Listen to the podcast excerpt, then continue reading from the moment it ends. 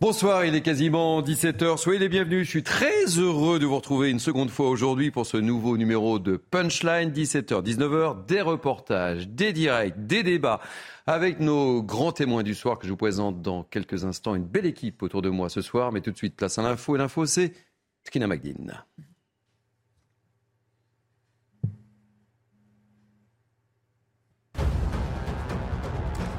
11 départements placés en vigilance orange, orage et canicule. Dans son bulletin national, Météo France annonce que des phénomènes violents frapperont le centre et l'est de la France avec une forte activité électrique des précipitations intenses et des rafales de vent jusqu'à 100 km heure.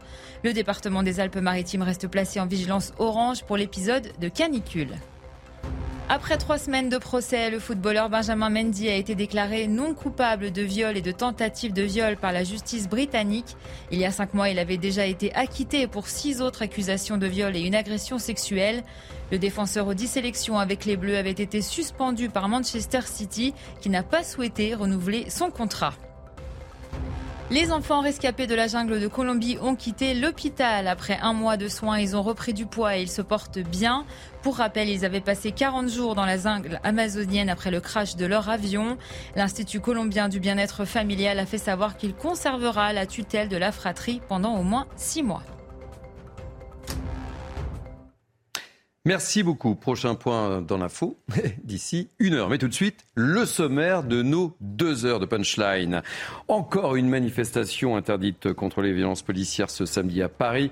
Une cinquantaine d'organisations de gauche, dont LFI, les écologistes, la CGT et le comité Adama Traoré, étaient à la manœuvre. On fera le point avec Sarah Fanzari et Laura Lestrade dans quelques instants. Assa Traoré a encore dénoncé dans les colonnes de Libération le racisme dans la police. On en parle avec mes invités. On parlera de football également et de justice. Benjamin Mendy a été déclaré hier non coupable de viol et tentative de viol. Il a été acquitté de l'intégralité des accusations qui pesaient contre lui.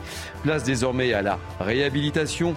Est-ce possible? Peut-il revenir dans le football? D'autres personnalités, notamment politiques, ont été victimes de telles accusations et acquittées, mais souvent le mal est fait. On en parlera. Et puis on évoquera également un chiffre. Oui, un chiffre. Ce chiffre, c'est 100. 100. Emmanuel Macron ne s'est pas exprimé hier pour ce 14 juillet afin de tirer le bilan dès 100 jours pour relancer son quinquennat. Les Français sont dans l'attente, on verra cela. Quid du remaniement du gouvernement?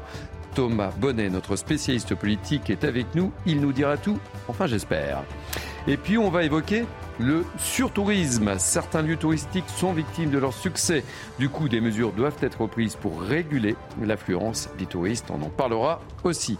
Et puis on parlera de la canicule, oui de la canicule, avec des températures qui vont atteindre les 45 degrés, notamment en Italie ou encore en Espagne, en France. On devrait atteindre les 40 degrés. Faut-il s'en inquiéter? On ouvre le débat. On sera avec Karine Durand, évidemment. Tout de suite, place à nos invités. Durant ces deux heures, j'ai l'immense plaisir de retrouver Naïm Mfadel, essayiste. Bonjour Thierry. Faites la journée totale avec moi aujourd'hui. Hein. ah, c'est l'effet t-shirt. oui, c'est l'effet t-shirt, l'effet 14 juillet. Vous savez, le 14 juillet, c'était hier. Hein ah oui, je sais, mais bon. j'ai pas pu hier. Euh. C'est ça. J'ai bien compris. Jean-Michel Fauvert, ravi de vous retrouver, ancien chef du RAID. Bonjour Thierry. C'est toujours un plaisir de vous avoir sur mon plateau. De même. Amine Elbaï. Bonjour. Juriste, ravi de vous retrouver aussi. Et puis euh, Renaud Mazoyer, secrétaire Alliance 75. Bonjour on va parler de sujets euh, qui vont sans doute vous mettre un peu en colère, je suppose. Il y a de fortes chances. Et justement, on va commencer par cette manifestation contre les violences policières cet après-midi à Paris. Encore, encore une manifestation interdite, ce qui a suscité la colère des organisateurs. On va retrouver euh, sur place Sarah Fenzari et, et Laura Lestrade. Ah, on a un petit problème de liaison avec Sarah Fenzari et Laura Lestrade. On va les retrouver dans, quelques instants. Mais première réaction, peut-être, euh, elle est pour vous d'ailleurs, euh, Renaud Mazoyer. Quelle est un peu votre réaction sur cette manifestation encore une fois interdite? Et il y a eu quand même des prises de position. On entendra euh, dans quelques instants Thomas Porte, député LFI, qui a des propos pas très sympas pour la police. Première réaction, avant de retrouver Sarah Fenzari. Bah, j'ai l'impression qu'on essaye insidieusement de nous faire croire que la police est violente. Et c'est une idée que, certaines personnes et, les députés, euh, les filles, euh, qui sont quand même qui représentent euh, l'État, qui nous représentent, nous, policiers, qui ont une écharpe bleu, blanc, rouge.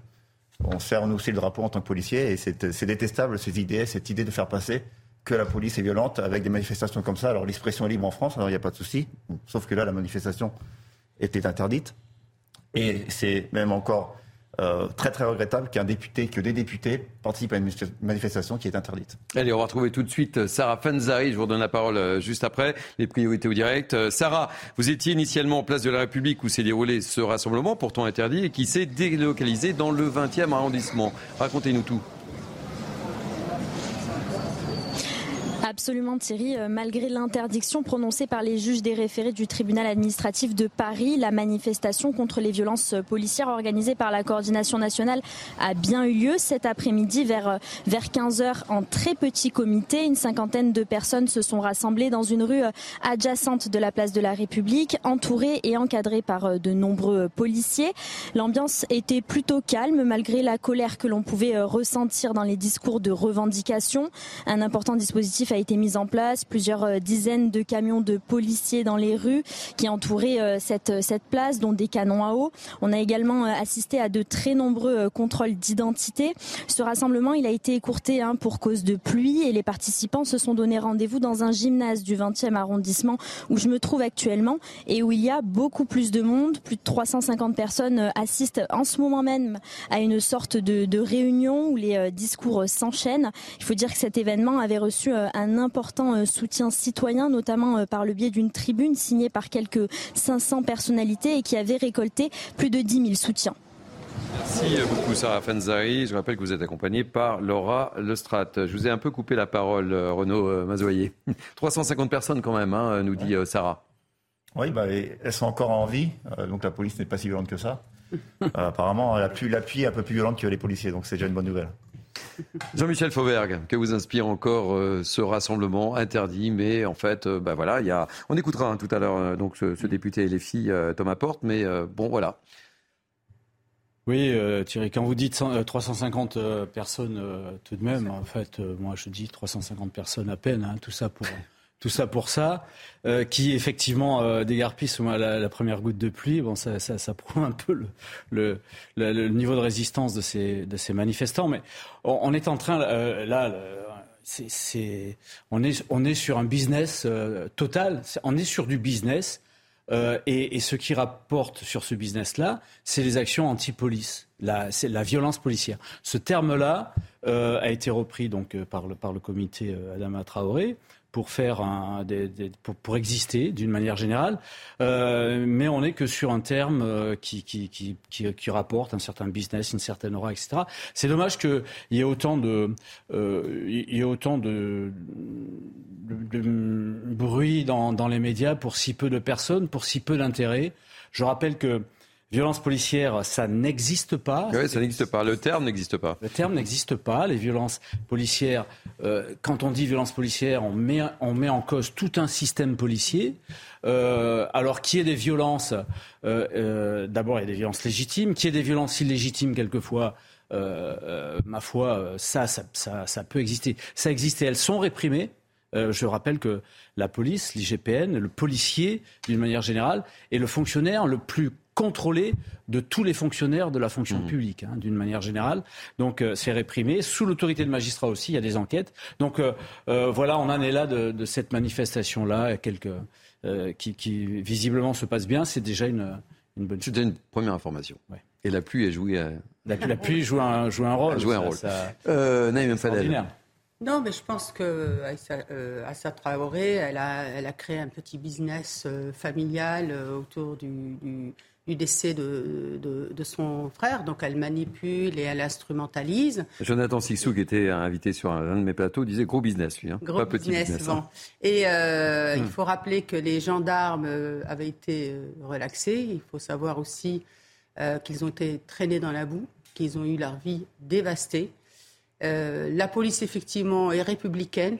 La police, elle est là pour protéger l'État.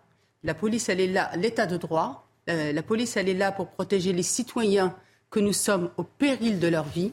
Tout citoyen, quelle que soit euh, son origine. Je trouve scandaleux que des élus de la République, qui représentent la République, qui votent les lois, qui sont censés les faire respecter, participent à une manifestation qui est interdite. Ils sont à chacune des manifestations. Hein. Scandaleux à chacun des rassemblements. Exactement. Et je trouve scandaleux qu'à ce jour, l'Assemblée nationale, et je crois, euh, je parle sous, euh, sous votre euh, contrôle, il me semble qu'il y a des possibilités au niveau du règlement pour justement sanctionner ces élus, ces députés. Ce n'est pas admissible et vive la police. Et mon soutien total à la police. Jean-Michel. Oui, sur ce sujet, effectivement, Naïma, vous avez raison. il y a des règlements pour sanctionner, sauf que ça passe par les présidents de groupe et que là, visiblement, euh, la présidente de l'Assemblée nationale a réuni ses présidents de groupe et ils ont décidé de ne pas sanctionner. Sauf, euh, sauf avis contraire et sauf. Mm. Euh, il faudrait vérifier cette information-là. Mais voilà, et, et, je juge ça, moi, effectivement, scandaleux, à partir du moment où vous avez des, des bah, députés, des représentants de la République, comme vous l'avez dit, euh, qui sont euh, sur le, sur le tarmac, sur des, en train de soutenir des manifestations illégales et de participer, de participer à des manifestations illégales. Le but d'un député, c'est pas de se mettre dans l'illégalité, c'est mm. de créer la loi, la légalité. Amine euh, Elbaï. Oui, depuis. 350 personnes. On a décidé d'en parler sur, sur l'antenne de CNews aussi. Depuis maintenant euh, une semaine, la justice a confirmé à deux reprises l'interdiction euh, des euh, manifestations, si on peut appeler ça maintenant des manifestations, euh, à l'initiative de la famille Traoré. Euh, je rappelle quand même que euh, la justice tranche aussi bien sur le plan administratif et pénal de manière libre et indépendante, et que la famille Traoré en fait respecte la justice uniquement lorsque la justice va dans son sens, parce que lorsque la justice administrative interdit la manifestation, on respecte la décision de justice, ce qui n'est pas le cas. le deuxième point, moi, ce qui me sidère quand même dans ce dossier, d'ailleurs aujourd'hui, on a entendu, et selon le journal Le Parisien, que les gendarmes pourrait bénéficier d'un non-lieu, euh, ce qui signifie juridiquement qu'il n'y a pas suffisamment de preuves pour apporter la matérialité et la réalité des faits. Euh, ce que pourrait faire finalement la famille Traoré, c'est exercer ses voies de recours, mais de foutre la paix aux habitants des quartiers populaires. Mmh. Parce que les habitants des quartiers populaires euh, ne, ne, veulent pas et, et n'ont pas un casier judiciaire aussi long aussi long euh, que euh, le gang Traoré. Parce qu'il faut bien l'appeler, c'est pas des manifestants, c'est pas des résistants, c'est un gang. Il faut le dire, ils sèment la terreur. Leur casier judiciaire le montre. Il faut le dire aussi. Euh, il faut aussi dire qu'il n'y a pas de violence policière. Si vous admettez ce terme, c'est-à-dire que vous admettez la déconstruction de l'état de droit. Parce que, je vous le rappelle, c'est Weber qui le disait, que l'État a le monopole légitime de la violence. Et nous, nous sommes pour l'ordre. Je crois que les habitants des quartiers populaires aussi réclament après leur police. Ils ne veulent pas euh, de délinquants en bas euh, des immeubles. Ils ne veulent pas euh, de ce chantage, de ce chantage idéologique, de ce chantage pénal et de ce chantage politique. Et vous avez raison, vous l'avez rappelé, à l'égard de la France insoumise. Ce sont les électeurs qui trancheront. Et moi, je crois que les électeurs ne sont pas dupes. Je crois très sincèrement que les habitants des quartiers populaires ont très bien compris le manège qui est en train d'être joué par la France insoumise. Alors, euh, je voulais, et je pense que ça va susciter la réaction de, de Renaud Mazoyer, je voulais que l'on écoute la prise de parole de Thomas Porte, qui est député LFI. On l'écoute, on réagit après. La seule personne qui aujourd'hui est responsable de troubles à l'ordre public dans le pays, c'est le policier qui a tué Naël. C'est le policier qui a mis à mort ce gamin. C'est ça la, résurgence de troubles à l'ordre public dans le pays. C'est lui qui est responsable. Il y a une question dans ce pays avec la police. Il y a une question dans ce pays avec la police qui tue. Il y a une question avec le racisme dans la police.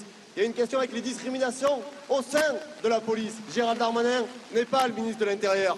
Gérald Darmanin, c'est le ministre des violences policières. C'est le porte-parole du syndicat Alliance.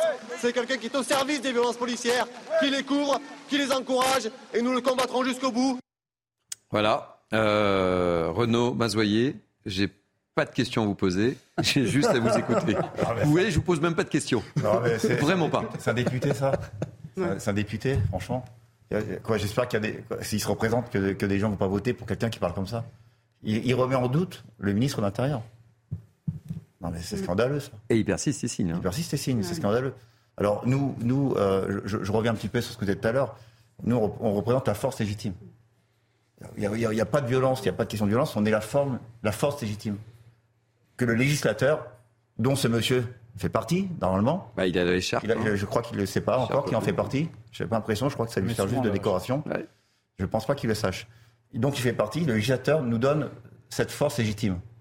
Si, si cette force légitime elle est outrepassée, il y a des organes de contrôle, il y a la justice, Et c'est à ces organes-là de faire leur, boulot. Et ça, c'est scandaleux, c'est inadmissible, et je ne comprends pas que euh, à l'Assemblée nationale, ça ne soit pas puni des propos comme ça. C'est ce que disait Naïm Fadel. C'est pour ça que l'État, euh, par le biais du président de la République, euh, doit soutenir, je vais dire, comme je le pense, d'une manière indéfectible la police. Après, bien sûr, en cas de manquement, il y a avant tout la présomption d'innocence, mais la police, elle est là effectivement pour notre protection. La, la civilisation, c'est quoi, Thierry? C'est qu'à un moment, on transmet à l'État notre protection et notre sécurité. C'est ça la civilisation. Sinon, c'est la décivilisation, hmm. c'est la tribalité, c'est la sauvagerie. Le chacun pour soi, chacun fait sa loi. Et c'est ça qu'il faut craindre aujourd'hui. Parce qu'à partir du moment où on déstabilise nos forces de l'ordre, on déstabilise aussi notre état de droit, et ce qui fait qu'on est dans un contrat social. Et c'est ça qui devient inquiétant. Et c'est moi ce qui m'inquiète aujourd'hui. Quand on laisse, encore une fois, comme je l'ai dit tout à l'heure, des élus de la République qui votent les lois, qui sont censés faire respecter la République, respecter notre police, respecter encore une fois la loi, eh bien qu'on les laisse se conduire d'une manière, je vais, vous, euh, je vais vous le dire, pour moi c'est des voyous.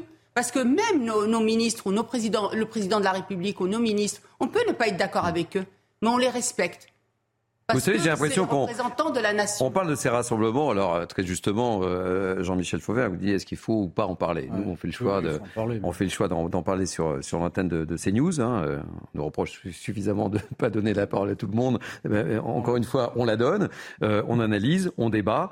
mais les prises de position des députés les filles ne changent pas. les discours sont... toujours les mêmes. Elles sont constantes. Et rien ne bouge. Et personne ne condamne elles, sont constantes, c'est d'ailleurs à ça qu'on les reconnaît, comme disait Audiard. Euh, les, prises de, ces prises de position-là sont, constantes. Oui, bien sûr qu'il faut en parler. Non, mais ce que je voulais dire, c'est que on met, on met le, projecteur dessus sur. Ils sont 350 pelés. Euh, il y, en a d'autres qui défilent pour des causes beaucoup plus nobles que ça, et on en parle beaucoup moins. C'est ça que je voulais dire. Mais je voudrais faire euh, trois réflexions sur sur ce qu'on a vu là. La première, elle est d'ordre politique. On parle de présence de députés LFI et ELLV, euh, euh, Écologie, Les Verts. Euh, on ne parle plus de présence de socialistes et de communistes. Ils ne sont plus là. Mm. C'est pas la Nupes qui est représentée, c'est bien ces deux groupes extrêmes euh, à l'extrême gauche de l'extrême gauche. Ça, c'est la première chose. La deuxième chose que je voulais dire, c'est que dans l'affaire euh, Traoré, la problématique qu'on a, c'est un temps trop long de la, de la, de la justice. Et, et, et, la famille Traoré qui fait son business, fait son business sur un temps très long de la mm. justice et avec des choses qui sont relancées. Pourquoi on a un temps long? Parce qu'il y a des recours en France euh, qui sont de toutes parts, non seulement des recours sur les, trois degrés de jugement, dont on sait euh, le, premier degré, l'appel et, et, la cassation, mais aussi sur les recours sur n'importe quel acte, la mise en, détention, etc. Et la troisième chose que je voudrais dire, euh, c'est que j'ai vu que dans la, la, dernière manifestation, où il y avait le frère Traoré, Youssouf Traoré et Assa Traoré, les policiers ont déposé plainte. Il y a, il y a eu plusieurs plaintes de policiers, et ça c'est très très bien. Et il faut le faire à chaque fois, parce que que euh, pour l'instant, on a des plaintes que d'un seul côté. Mhm. À un certain moment, les policiers sont aussi des, ils représentent l'autorité, ils représentent la police, ils représentent la République, mais c'est aussi des, hommes et des femmes, et ils doivent se défendre aussi de cette manière-là, et ça, ça sert la cause. Ça sert la cause de la République aussi. La, vraie question, elle est sur le, Bordeaux euh, de notre image. La, vraie question, et je vous la pose, est-ce que LFI a un problème avec la police? Oui. Ah, mais l'extrême gauche, en fait. Euh... Parce que c'est ça la vraie question. Euh, mais vous, faisiez le distinguo sur la NUPES, etc. Et, vous évoquez la LFI. Mais la vraie question, elle est là. L'extrême gauche, LFI, a défilé avec les slogans aussi honteux soient-ils, la police tue, ou tout le monde déteste la police. Moi, je n'ai pas l'impression que lorsqu'un habitant d'un quartier populaire agressé appelle la police, euh, qu'il déteste la police. En réalité, nous sommes aujourd'hui en train de donner euh, beaucoup d'honneur, beaucoup de lumière à ceux qui détestent l'état de droit et à ceux qui détestent la France. Pardonnez-moi de vous le dire, mais la famille Traoré, ce n'est pas la France. La famille Traoré, quand on regarde le casier judiciaire de la fratrie, on se rend compte qu'ils sont vite discrédités pour parler de violence. Vous savez, moi, je ne suis pas dû face à ça. J'habite dans un quartier populaire. J'habite à Roubaix, dans l'une des, des villes les plus pauvres de France. Quand on habite un quartier populaire, on est déjà exposé à la violence. Et en fait, ce qu'est en train de faire LFI, c'est qu'ils sont en train de conforter une vision communautariste de la société. Vous devez comprendre que LFI n'a pas d'intérêt euh, à euh, permettre aux habitants des quartiers populaires que de sortir de leur quartier.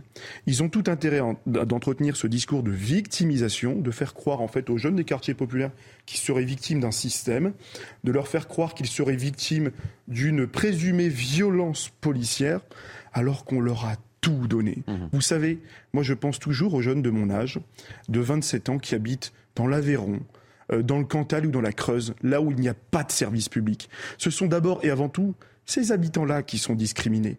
C'est pas la famille Traoré qui est discriminée. Voilà. Je crois qu'en réalité, LFI joue sur les peurs et surtout, LFI représente désormais une véritable menace pour l'État de droit puisqu'il atteint aujourd'hui la présomption d'innocence. Allez, ah, euh, avant, parce qu'il nous reste trois minutes avant de parler. Oui. Euh... un problème avec la police, mais avec l'Alliance police nationale aussi. Mhm. Parce qu'à chaque fois, à chaque fois qu'ils font une intervention, on a des factieux. Alliance sont des factieux.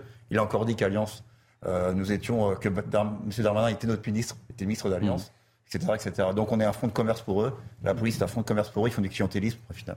Euh, il nous reste trois, trois minutes et j'aimerais, euh, on vous a sorti une, séquence avec, euh, avec François Hepp qui m'assiste dans, dans la réalisation de cette émission. C'est une séquence hier à l'issue du défilé du 14 juillet entre Emmanuel Macron et Mathieu Vallet qu'on connaît bien sur les plateaux de, de CNews, euh, qui est porte-parole du syndicat SICP. je voulais qu'on écoute et on, on, débat très très rapidement et, et, et je vous demanderai votre réaction, Renaud, évidemment.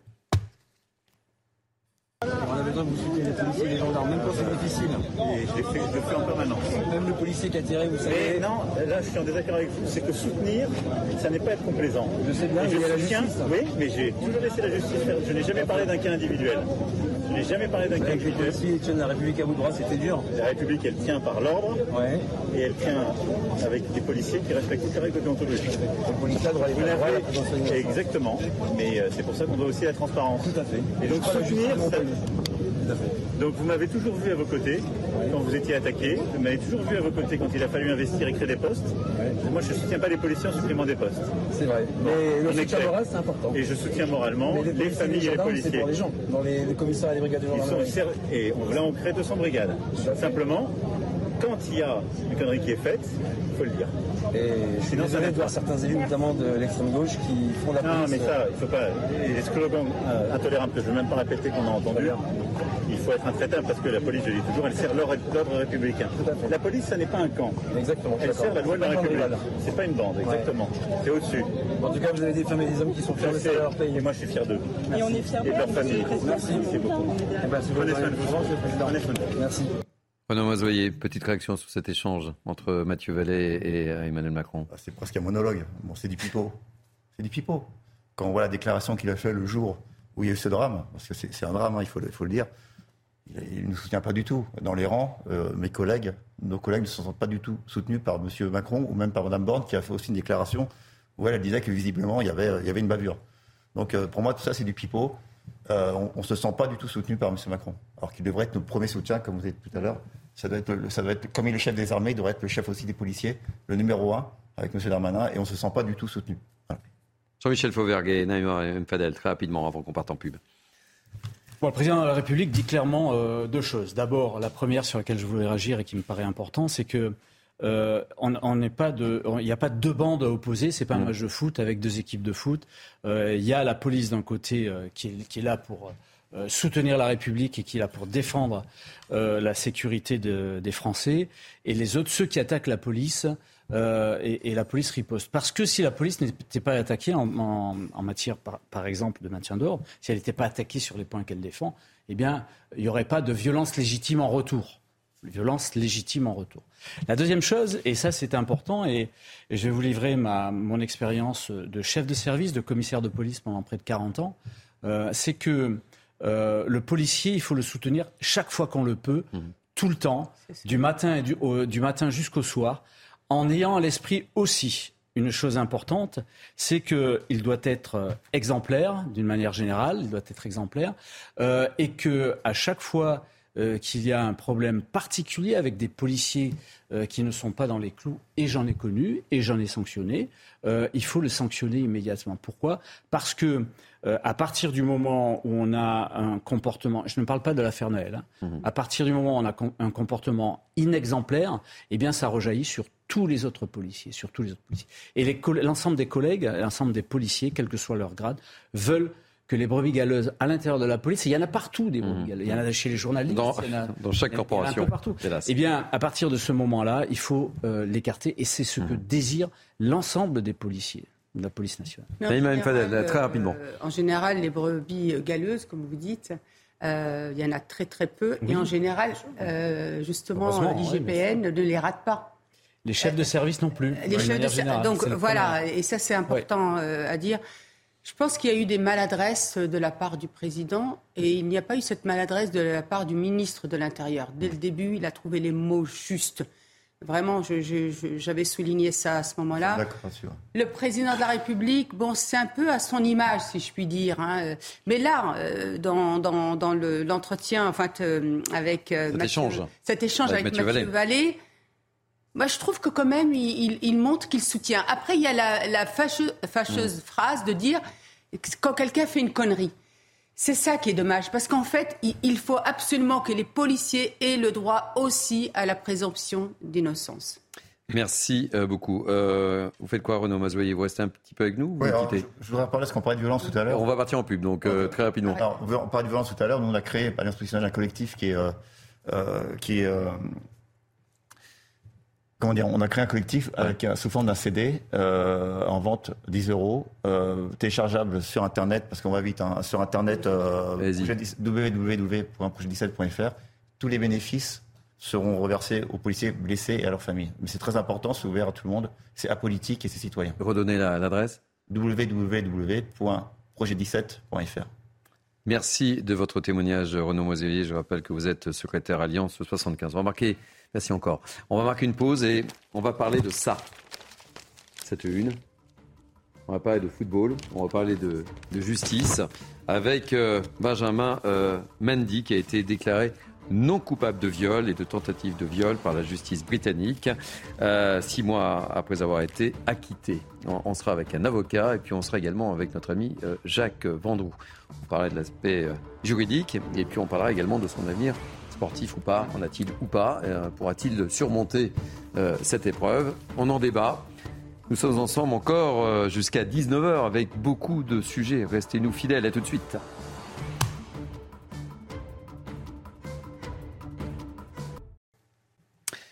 Soyez les bienvenus, 17h30, c'est Punchline jusqu'à 19h avec moi pour commenter l'actualité avec beaucoup de sujets. Naïm Fadel, Amine Elbaï, Jean-Michel Fauvergue et Renaud Mazoyer qui a décidé de rester avec nous et c'est toujours un plaisir de, vous avoir.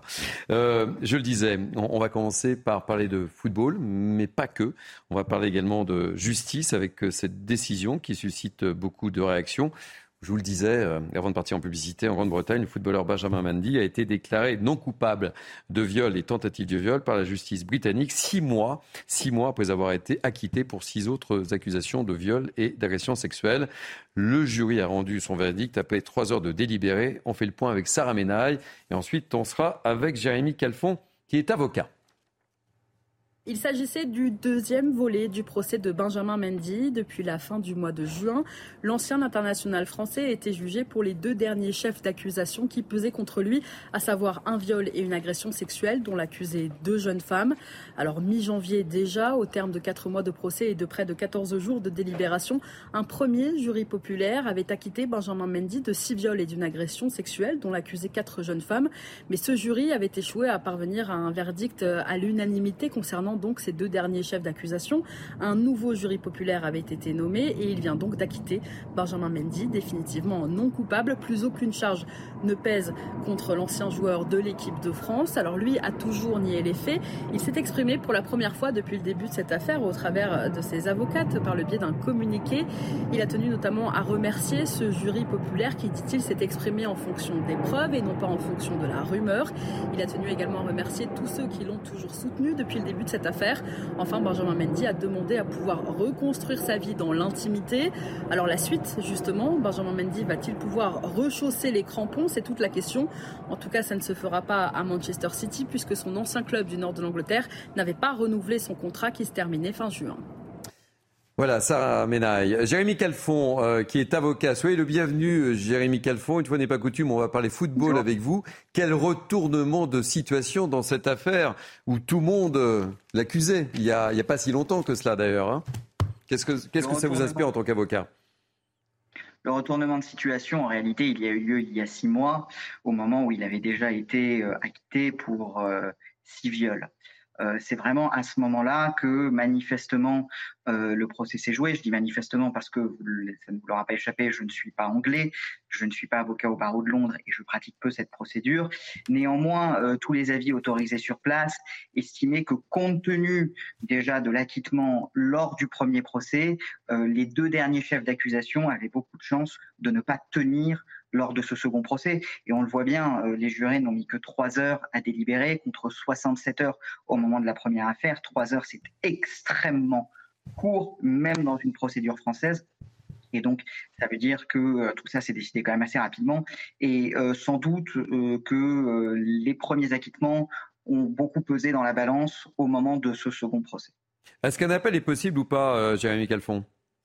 Alors, je ne sais pas, pour être parfaitement franc avec vous. Je crois savoir qu'au Royaume-Uni, l'appel euh, qui peut être interjeté par le parquet dépend notamment euh, du nombre de jurés qui s'est prononcé euh, sur, pour l'acquittement.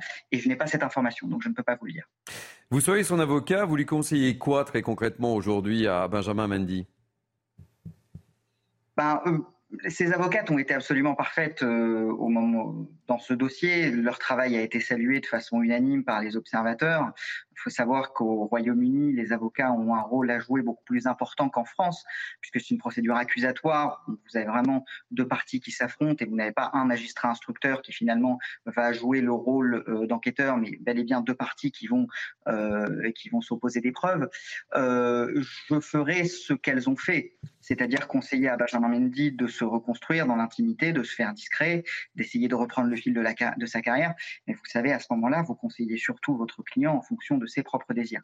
Et je pense euh, que Benjamin Mendy, aujourd'hui, euh, a pour souhait de d'être tranquille parce qu'il a été euh, cette affaire a dû beaucoup le perturber. Je voulais qu'on élargisse un petit peu le débat vers d'autres situations, des hommes politiques. on évoquait ce, midi dans, dans Midi News l'affaire Dominique Baudis. On, on, sait que l'ancien maire de Toulouse ne s'est jamais remis des accusations qui ont été portées contre lui et qu'il y a toujours, malgré des acquittements, etc., cette petite musique qui tourne autour. C'est pas facile à gérer ça. Déjà, euh, ce que je voudrais saluer, c'est que cet acquittement, on en parle. Parce que généralement, on parle beaucoup des accusations, et lorsque les accusations tombent à l'eau, on a généralement euh, un encart, un petit encart dans la presse qui n'est lu par personne, et euh, la relaxe ou l'acquittement ne suffit pas à vous laver de toutes les accusations qui ont été portées contre vous et qui sont en général bien plus relayées que votre acquittement ou que votre relaxe. Donc ça déjà, c'est très très important euh, d'en parler. Ensuite, vous avez des personnes qui disent, mais vous savez, ne pas être condamné, euh, ça ne veut pas nécessairement dire que l'on est innocent. Et je pense qu'il faut battre en brèche cette idée. En réalité, euh, nous sommes à un carrefour dans notre société post-MeToo sur ce qu'est la présomption d'innocence. Est-ce que la présomption d'innocence doit simplement être une méthode d'investigation judiciaire, c'est-à-dire une méthode selon laquelle c'est au ministère public, parquet, d'apporter les preuves que vous êtes coupable et donc vous êtes innocent tant que le ministère public n'a pas apporté ces preuves-là Est-ce que c'est simplement quelque chose qui doit se cantonner à la sphère juridique ou est-ce que c'est quelque chose qui doit transpirer dans toute la société? C'est-à-dire que tant que vous n'avez pas été officiellement et de façon définitive condamné, eh bien, vous devez être traité comme innocent, c'est-à-dire ne pas être suspendu de vos fonctions, ne pas être renvoyé, ne pas être cancellé, comme euh, certains le disent. Je crois que c'est un débat euh, très important que l'on doit avoir.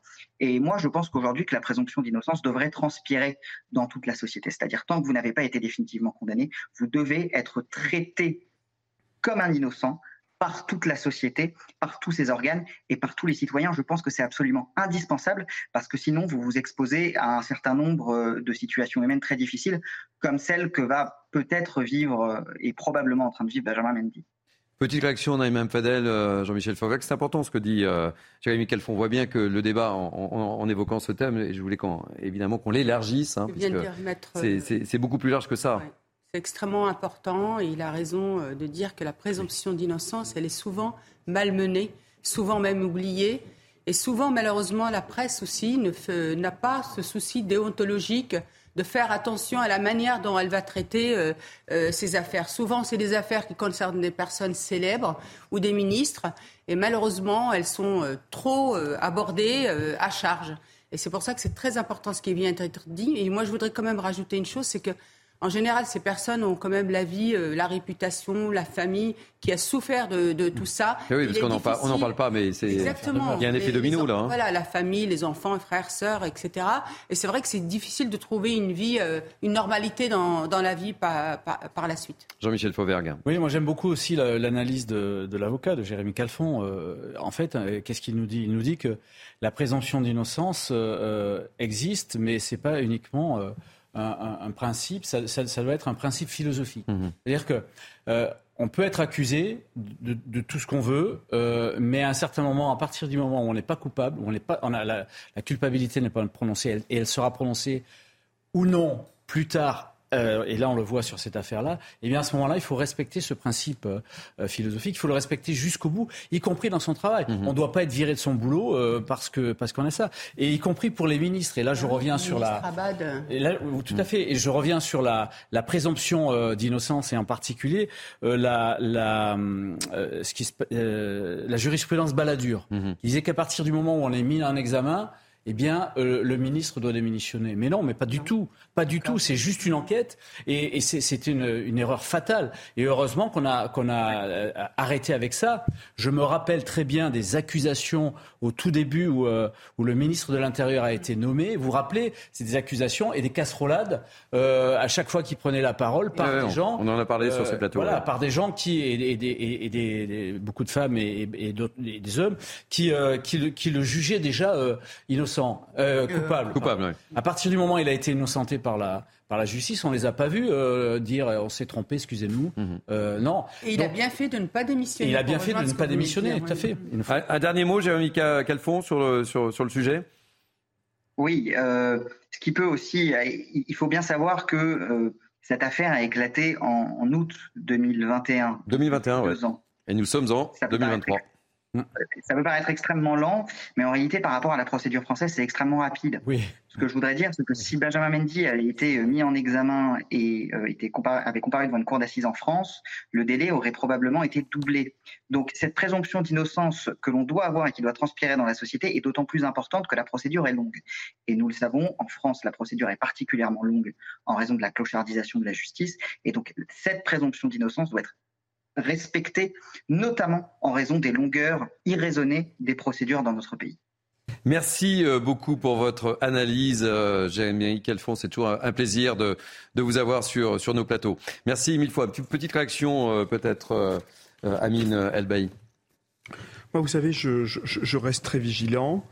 Pardonnez-moi, je partage pas exactement le même point de vue qui, vient d'être partagé. Euh, je crois à la présomption d'innocence, assurément. Je crois que le système juridique euh, au Royaume-Uni n'est absolument pas le même qu'en France. Euh, pourquoi? Parce que M. Benjamin Mendy, d'abord, effectivement, il est reconnu non coupable. Je crois qu'il a beaucoup souffert de sa détention. J'espère qu'il pourra se reconstruire avec ses proches. Pourquoi pas reprendre une carrière sportive? Mais euh, il y a deux éléments. D'abord sur le plan judiciaire et ensuite sur le plan sportif. Mais sur le plan judiciaire d'abord. Sur le plan judiciaire, il y a euh, la deuxième mi-temps, c'est la procédure civile. Sur la procédure pénale au Royaume-Uni, vous êtes jugé par, par, 12 jurés populaires qui ne connaissent absolument rien au droit. Ils sont tirés au sort. Et ils doivent avoir vraiment une preuve très certaine de l'existence euh, d'un viol. au civil, c'est pas la même chose. il se peut que les huit ou l'une des huit plaignantes aillent ensuite au civil pour demander une indemnisation. Au civil, c'est trois magistrats professionnels qui euh, évaluent euh, la pertinence euh, des preuves, mais la possibilité de l'existence d'un viol.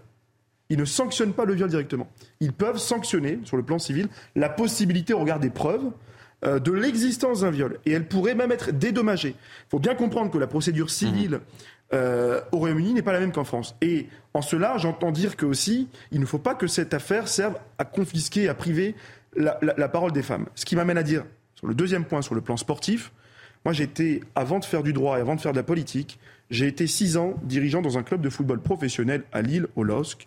Et tous les week-ends, nous avons toujours eu à cœur de rappeler aux jeunes joueurs professionnels d'être très prudents sur leur hygiène de vie, de respecter leur entourage, de ne pas sortir dans les soirées, de ne pas s'afficher sur les réseaux sociaux avec des voitures de luxe, des montres de luxe, euh, d'essayer d'être exemplaires. Et je crois que M. Mendy, comme tous les joueurs de football professionnel, ont un devoir d'exemplarité. Et aussi et surtout parce qu'une femme, ça se respecte. Et euh, je crois que les témoignages Et certains témoignages, au-delà de la procédure pénale, qui ont pu être diffusés notamment par la presse, sont quand même assez accablants. Je crois qu'il faut aussi, sur ce point de, enfin, de ce point de vue-là et sur le plan sportif, remettre un petit peu d'ordre. On va retrouver notre ami Jacques Vendroux, journaliste euh, à Europe 1 et visage très régulier, et euh, sur, euh, sur l'antenne de, de, CNews. Bonjour Jacques, ou plutôt bonsoir, je suis ravi de, vous avoir. Que, que, vous inspire ce retournement de, de, situation? Et on aborde évidemment le volet sportif avec vous, mais d'abord une première réaction, Jacques. Et merci d'être avec nous. je suis surpris quand même, malgré tout, parce que j'écoutais vos invités. C'est vrai que a priori, tout était très accablant pour euh, Benjamin Mendy. Il se trouve qu'il a trouvé, euh, et tant mieux pour lui, un avocat, une avocate euh, qui connaît bien ce, genre de problème. Il ne faut pas non plus aussi faire les questions et les réponses. Il a été accusé, il y a chef, je crois qu'il y a sept chefs d'accusation hmm. pour viol, et tout a été démonté un par un. Donc j'entends ce que dit votre interlocuteur. C'est vrai que l'affaire est loin d'être terminée. C'est vrai qu'il peut, peut, y avoir des, des appels, mais au moment où on parle, je veux dire, il est, euh, il est blanchi, qu'on le veuille ou non. Hmm. Que ça plaise ou non, il est blanchi. Je veux dire, il est, euh, il est exempt de tout soupçon, tout a été démonté en bonne et due forme. Maintenant, le problème, si vous voulez, dans, ce genre de situation, c'est que ça fait deux ans que cette histoire euh, dure. C'est long. C'est long, hein, deux ans. Deux ans, c'est très long. Il a fait quatre ou cinq mois de prison. Je veux dire, il ne s'est pas entraîné pendant deux ans. Alors, vous me direz, ce n'est pas non plus un martyr de la société. Benjamin Mendy, il a bien gagné sa vie dans une autre vie. Maintenant, comment il va se reconstruire? Et, vous savez, c'est ce que je me suis permis de dire à plusieurs reprises. Euh, on peut porter toutes les accusations qu'on veut. Il faut avoir des preuves en béton. Il faut être sûr, sûr, sûr. Et là, il faut respecter, à mon avis, sur ce que je connais en tous les cas du football et de cette affaire, il faut, euh, comme dans toutes les affaires d'ailleurs, parce que ça peut arriver à n'importe qui, il hein, euh, faut respecter la, présomption d'innocence. Dans un premier temps, c'est l'ABC de la justice. Là, pour le moment, eh bien, il a été accusé pendant deux ans, et puis petit à petit, eh bien, tous les points ont été effacés, entre guillemets. Hein, euh, ne, ne vous prenez, me prenez pas sur ce que je dis. En tous les cas, ils ont été, euh, ils ont été effacés, oui, c'est le cas de le dire, concernant cette, cette histoire de, ce matin. Tout le monde est surpris, tout le monde est étonné, mais quelque part, il a fait ou il n'a pas fait. Bon, la justice anglaise considère qu'il n'a pas fait. Donc, il n'a aucune raison de ne pas être blanchi. Maintenant, l'autre sujet, et vous avez raison de l'évoquer, même si c'est quand même le, le moins grave, qu'il faut aussi penser aux femmes, c'est sa carrière maintenant. Qu'est-ce qu'il va faire? Il a 29 ans, il est champion du monde de football, il a joué, à, il a joué dans des grands clubs, il a joué notamment euh, à Manchester City.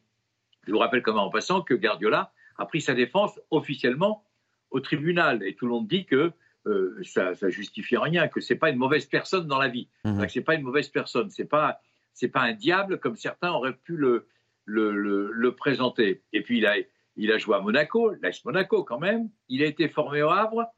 Je pense que quelque part, s'il veut se refaire une santé, je parle bien sur le plan sportif, hein, je ne me mhm. permettrai pas de, parler d'autre chose, il peut retourner dans un club comme le Havre, qui l'a formé. Il y a Jean-Michel Roussier qui est un bon président, il y a Mathieu Bodmer qui est un bon manager général. Peut-être qu'ils peuvent lui redonner une chance à partir du moment où il a le droit de rejouer au football. Euh, Jacques, euh, Christophe Hutto, qui est un, agent de joueur euh, qui fréquente le milieu du football depuis plus de, 20 ans, était mon invité dans, Mini News. je lui ai posé exactement la même question. Comment voyait-il potentiellement son avenir? On l'écoute et j'aimerais que vous réagissiez justement sur les propos de, Christophe Hutto. Écoutez-le. Aujourd'hui, bah, je le vois rebondir ni plus ni moins que en Arabie Saoudite, euh, la destination à la mode. Euh, L'Arabie Saoudite ne fait pas venir que des pré-retraités. ils investissent massivement depuis quelques semaines, depuis quelques mois, y compris sur des joueurs qui ont 26, 27 ans. et n'oublions pas l'âge du joueur. Voilà ce que proposait Christophe Hutto, mais moi j'avais réagi quand j'étais en train de l'interviewer en disant faut l'exfiltrer. Mais je pense que le terme exfiltrer, moi, m'a m'a gêné parce que la plus belle des revanches serait peut-être qu'il puisse rebondir et je, m'adresse aux spécialistes que vous êtes. Ça serait qu'il rebondisse dans un grand club euh, en Europe plutôt que ce terme d'exfiltrer. Exfiltrer, ça veut dire que ah ben quelque part il est encore coupable alors que la justice britannique a dit qu'il n'était pas coupable. Ça serait ah ben ça, non, plutôt la solution. Qu'est-ce que vous en pensez, bah, Jacques? Exfiltrer, je trouve que le mot il est, euh, il est, il est quelque part indécent. Enfin, je veux dire, il n'y a aucune raison de l'exfiltrer. On est d'accord. Il a été jugé pendant deux ans. Il a été jugé non coupable ce matin.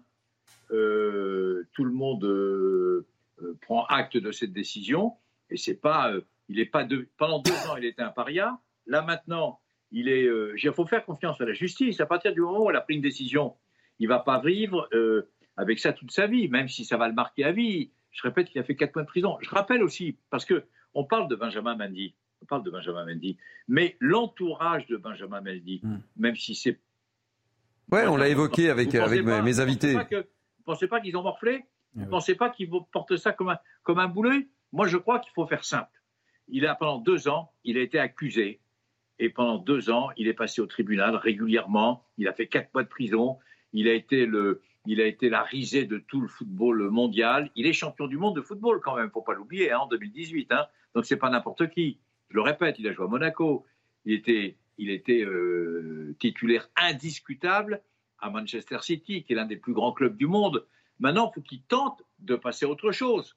Et moi, je pense que la meilleure solution, l'Arabie saoudite, je ne pense pas que ce soit une bonne idée. Parce qu'il ne peut peut plus en faire une affaire financière. Il est obligé maintenant de rentrer, entre guillemets, dans le rang. Et puis la saison, elle démarre, elle démarre dans un mois. Il a arrêté de jouer pendant deux ans. Il ne va pas se remettre en forme en un quart d'heure. Donc tout ça se prépare. Et ça se prépare avec un club sain, avec un club qui va lui faire confiance et un club qui va lui redonner sa chance. Moi, je pense que c'est, il faut surtout pas qu'il aille dans, en Arabie Saoudite ou même au Qatar. Je crois que il faut qu'il reconstruise sa vie d'une manière sereine dans un club simple avec euh, des ambitions. Moi, je pense au Havre parce qu'il a été formé au Havre et au Havre, il trouve que je connais bien les dirigeants. Ils sont tout à fait capables de lui donner une chance. Pourquoi pas? Je vous garde encore avec nous euh, jusqu'à la, jusqu'à la prochaine pause euh, publicitaire, mon cher euh, Jacques. Un petit tour de, table. Renaud Mazoyer, vous êtes resté avec nous. Vous en pensez quoi de, cette affaire? Bah, En fait, cette affaire, on peut, on peut en faire une analogie avec aussi ce qui se passe sur le traitement, le traitement qu'on a de la présomption d'innocence. Parce que bon, là, c'est médiatisé. On, là, là, on sait publiquement qu'il est, non, il est jugé non coupable. Il y a combien de, gens, et je peux même penser aux policiers, qui sont mis en cause pénalement dans des affaires et qui, qui ont des, des, des non-lieux qui sont, euh, qui, sont, qui, qui, sont prononcés ou ils sont jugés non coupables, et c'est malheureusement pas repris dans la presse. Et, euh, et, et, les familles souffrent tout autant. Et là, on en parle parce que c'est bon, c'est Benjamin Mendy, non, mais exactement, mais Manchester City, justement, c'est important aussi de, comme Jacques le disait. Penser à tous les gens qui sont pas, de qui, quoi. Hein. Des gens qui euh, qui sont mis en cause et, et qui sont aussi blanchis ou mhm. qui sont des non-lieux. Euh, il y a une maison lieu et on ne sait pas et, c'est pas rétabli médiatiquement dans, dans, dans, dans, la presse, par exemple. Naïm Fadel et euh, et Amine El, El Pour moi, c'est important d'aborder ça euh, d'une manière qui ne laisse pas planer un doute. Il est hmm. acquitté, point à la ligne. Maintenant, il s'agit pour lui effectivement de se reconstruire. Je suis d'accord avec vous, Thierry, il ne peut pas se reconstruire en dehors des clubs, notamment en France ou des clubs européens. S'il est, comme a dit M. Hutto, c'est ça? Christophe Hutto, oui. Hutto, euh, j'ai moi-même pas trop aimé cette expression d'exfiltration ça va en rajouter à son hmm. malheur. Donc effectivement, et j'espère pour lui aussi que ses sponsors vont de nouveau lui faire confiance et puis qu'évidemment... Les, oui, parce que là, il a tout perdu. Hein. il a tout perdu, on ne l'a pas évoqué, mais il a tout perdu, les sponsors, etc. Euh, Jean-Michel euh, Fauvergue. Oui, alors moi, je, voudrais me pencher sur, euh, sur sa détention provisoire. Elle a fait 4 mois de, prison hein, et il est innocent. Donc ça arrive, hein, ça, arrive hmm. ça arrive assez souvent et on ne va pas jeter l'anathème sur le, sur l'acte de procédure parce que quelquefois il est nécessaire pour, pour pas qu'il y ait de déperdition de preuves. Mais quand même, il a fait quatre mois de prison, donc il faut savoir comment euh, quelqu'un qui sort innocent d'un procès comme ça se reconstruit et, arrive à, récupérer ces quatre mois de, de, toll qu'il a fait gratuitement. Euh, ça, c'est la première chose. Mais on peut aussi euh, étendre ça, et, on, le disait tout à l'heure au niveau des policiers, sur des, sur des contrôles judiciaires qui sont inappropriés quelquefois et qui se, dans une affaire qui va se terminer par un non-lieu, j'ai plusieurs affaires en tête sur des policiers avec des contrôles judiciaires et avec l'interdiction de, de, euh, de, faire leur, de faire leur boulot. Comment on arrive à, à rattraper ça? Psychologiquement, on ne peut pas. Euh, matériellement, c'est très, très dur. Il y a quand même des recours en France. Euh, je suppose que, je suppose que en Grande-Bretagne aussi, mmh. il y a quand même des recours pour se pour, se, pour essayer de, de, faire compenser ça financièrement. Mais psychologiquement, c'est, une, c'est, un échec total. On est complètement détruit quand on sort de ça. Jacques, euh, il va falloir qu'il soit très fort et physiquement, parce qu'évidemment, il a fait de la prison. Euh, l'affaire remonte à, 2021, mais il va falloir qu'il soit très fort dans sa tête aussi pour surmonter tout ça. Et, le regard des autres aussi, qu'on n'évoque pas. Euh, dans les stades, comment ça va se passer, quel que soit le club qu'ils choisissent. Maintenant, euh, pour un peu connaître, hein, sans être un ami intime, euh, Benjamin Mendy ou des footballeurs de très haut niveau qui ont eu des galères comme ça, enfin des drames comme ça, ils sont très forts dans leur tête, parce que ce sont avant tout des compétiteurs. Ce sont des gens qui aiment gagner. s'il joue à Manchester City, s'il a été titulaire, s'il a le soutien de Guardiola, croyez-moi, quelque part, il le mérite. Mais où je suis complètement d'accord avec tous vos, invités, c'est que là, évidemment, on en parle parce que c'est Mendy. Encore, on va diaboliser le football. Vous savez, il y a encore déjà des mauvaises langues qui disent depuis ce matin, oui, il a encore de l'argent de côté. Peut-être qu'il a acheté, euh, je veux dire, le désistement, entre guillemets, de, de, de ses victimes. Parce que c'est sans fin, cette histoire, elle est sans fin. Il faut rester au plus simple. Il a été jugé pendant deux ans. Ce matin, il y a eu deux comparutions, il, y a eu deux jugements hmm. négatifs. Là, le troisième est positif. Et euh, maintenant, il faut en rester là. Et puis, il faut lui redonner sa chance. Point barre. Et puis, c'est tout. Quand je parle euh, d'un club euh, sain comme le Havre, oui, il revient à la maison. Voilà, il revient à la maison.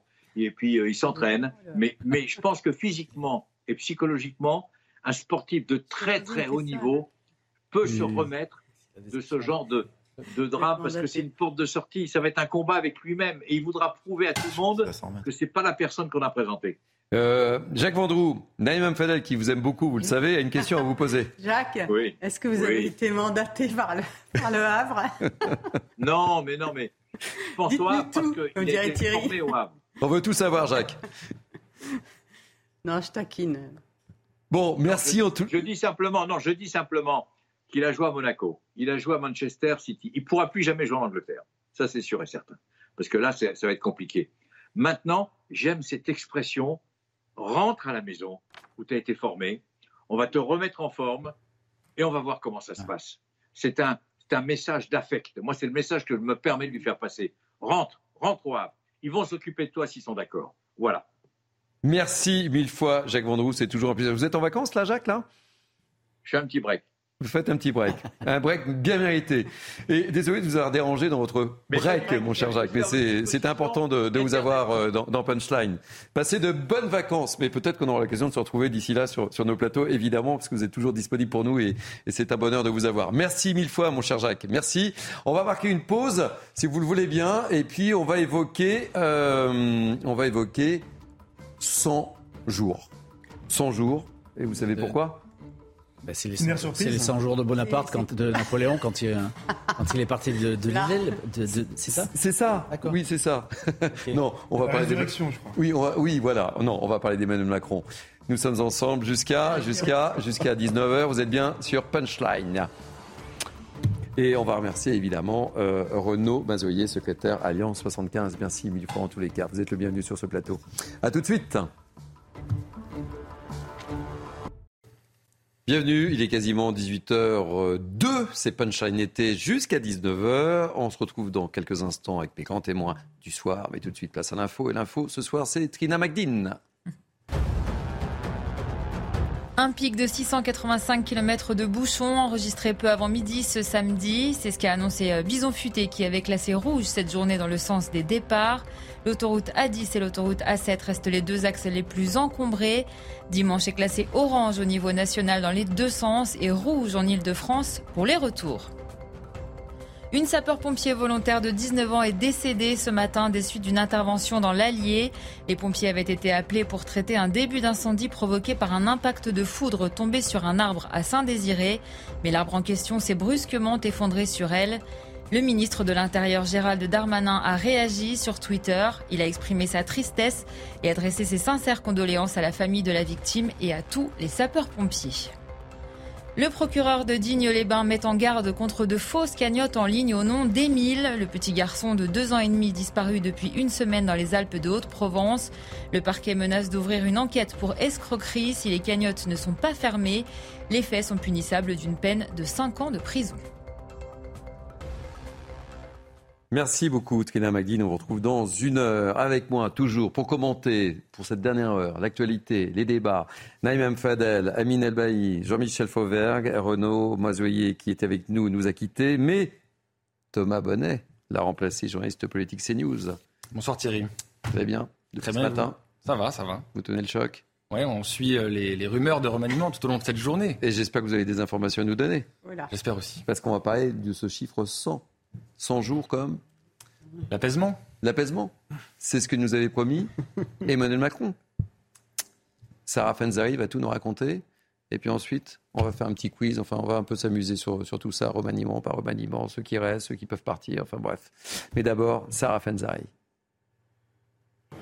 Le président de la République doit prendre la parole dans les prochains jours. Il ferait bien de parler parce que avec ce qui s'est passé récemment, euh, et je pense qu'il y a des choses à dire. En attendant, les Français font leur propre bilan de ces trois mois dits d'apaisement.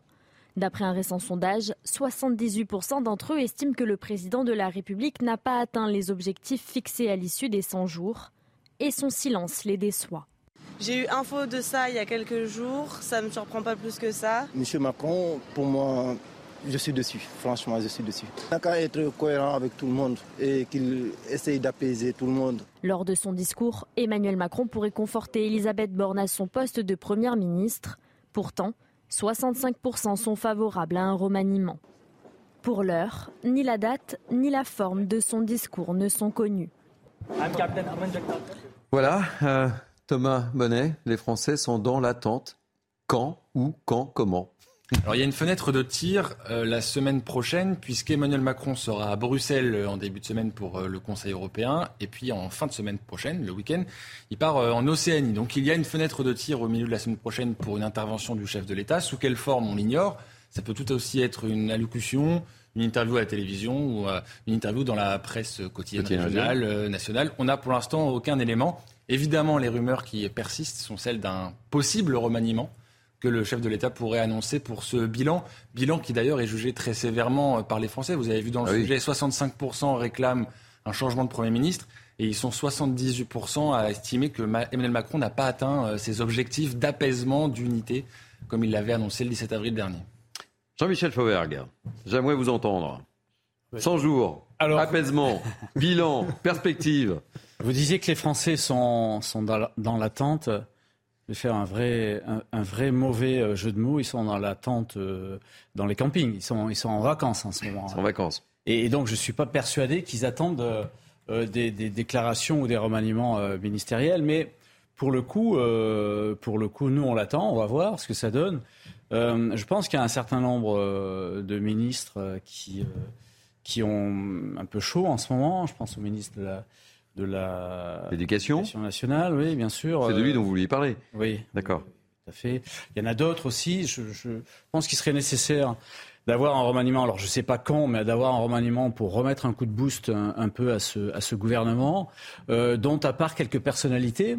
euh, qui, sont, euh, qui, ont, qui ont- qui ont fait le job et plus que le job, je pense en particulier à, à Darmanin, euh, le ministre de l'Intérieur, euh, qui euh, visiblement sur, sur les émeutes et sur le, le, service d'ordre du 14 juillet a magistralement mené les choses. Je crois que je pense que, que ça, devrait, ça, ça devrait bouger. Alors, quand Effectivement. C'est plutôt, c'est plutôt la question quand. Quoi. Ouais, c'est ça. Donc, est-ce que ça va bouger? Amine. Oui, d'abord, euh, un constat euh, simple, 100 jours. Vous savez que la France surmonte des crises, euh, des crises sécuritaires avec les émeutes. Nous sommes à plus de 500 jours de guerre en Ukraine.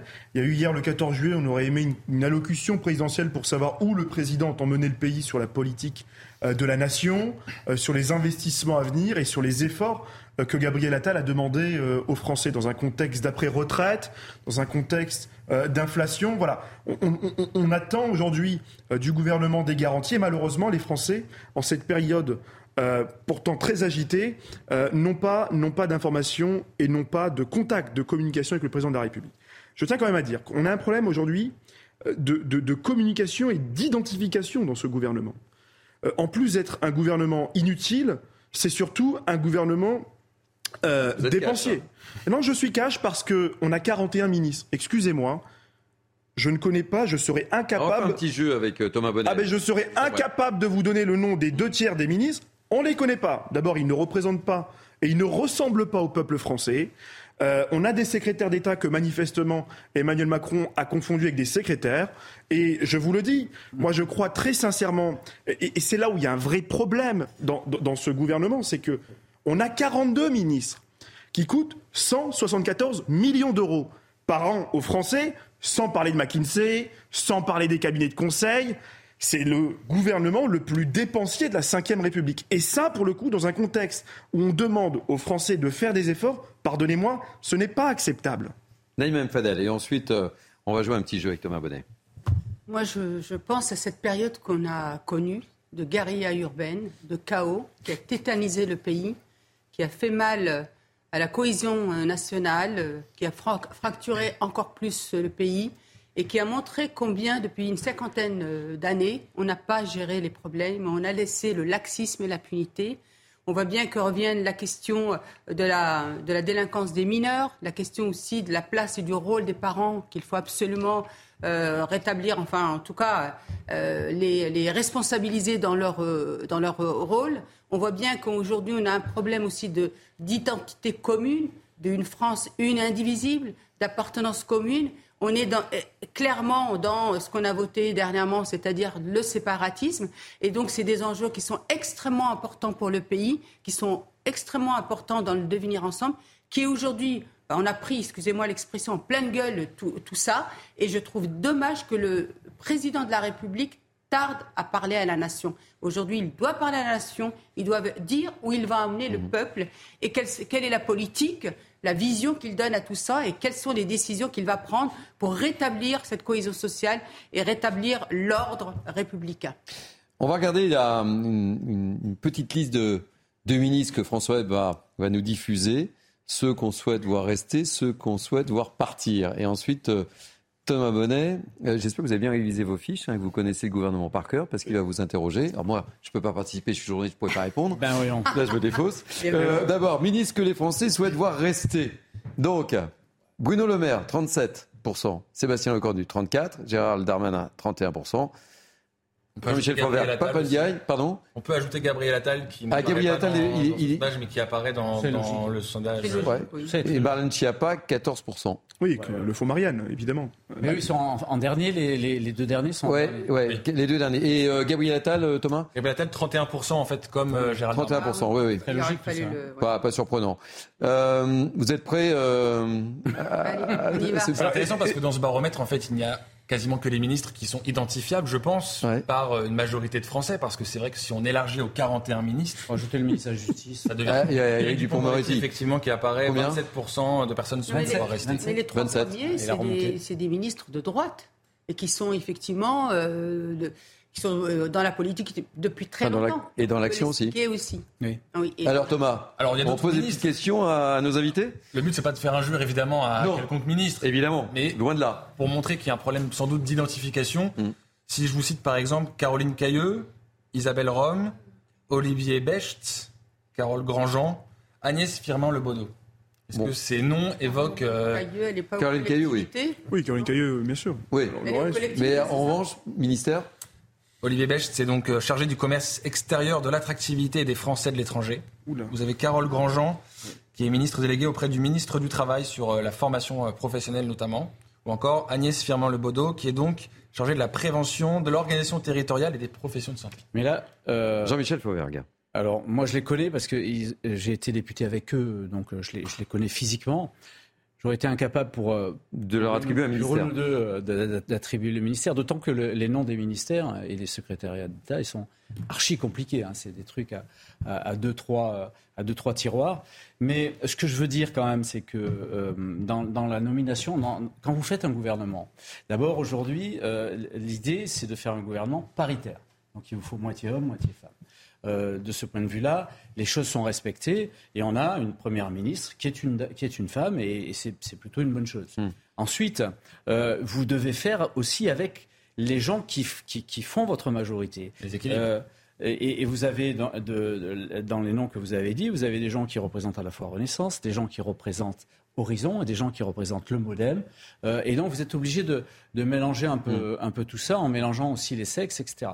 donc, en réalité, euh, faire un gouvernement, ça doit moi, j'ai jamais. Non, c'est pas simple, ça évidemment. Va, ça ne va pas être aisé, euh, et, on, et on doit arriver à prendre. Alors là, là euh, dans ce gouvernement-là, on a largement pioché euh, dans l'Assemblée nationale, c'est plutôt une bonne chose parce que c'est des gens qui étaient là depuis cinq ans, donc ils connaissent le job. Et certains ont fait le job, mais ils l'ont fait euh, sans, sans, avoir une pub, la publicité euh, qu'ils auraient mérité la publicité de leur action. On aurait pu Mais... parler également de Christophe Béchu, hein, qu'on n'a pas beaucoup oui. entendu, qu'on n'a pas beaucoup vu. On a un peu plus vu récemment quand même. Plus récemment, euh, mais euh, au moment des feux de forêt l'été dernier, etc., on l'a pas vu. il n'était pas présent. Hein. Du retard à l'allumage, si j'ose m'exprimer ainsi. sur. Le... je la garde pas celle-là, Jean-Michel. mais, mais, mais, je vous l'autorise. Ce que je veux dire, c'est que c'est quand même difficile pour eux, des secrétaires d'État ou des ministres délégués, de d'exister de, euh, mm. quand vous avez un, un, pouvoir, et la Ve République c'est ça, euh, semi-présidentiel, c'est-à-dire qui est personnalisé au maximum, et avec aussi euh, les, les, les, ministres que vous avez vus, qui sont des ministres, des, des, des vrais poids lourds, et qui prennent toute la lumière de, de, des sunlight. Quoi. Dernière info peut-être Thomas euh, Justement, ce sera très intéressant en cas de remaniement d'observer les équilibres. Vous avez dit qu'il y a des personnes qui sont issues de la majorité.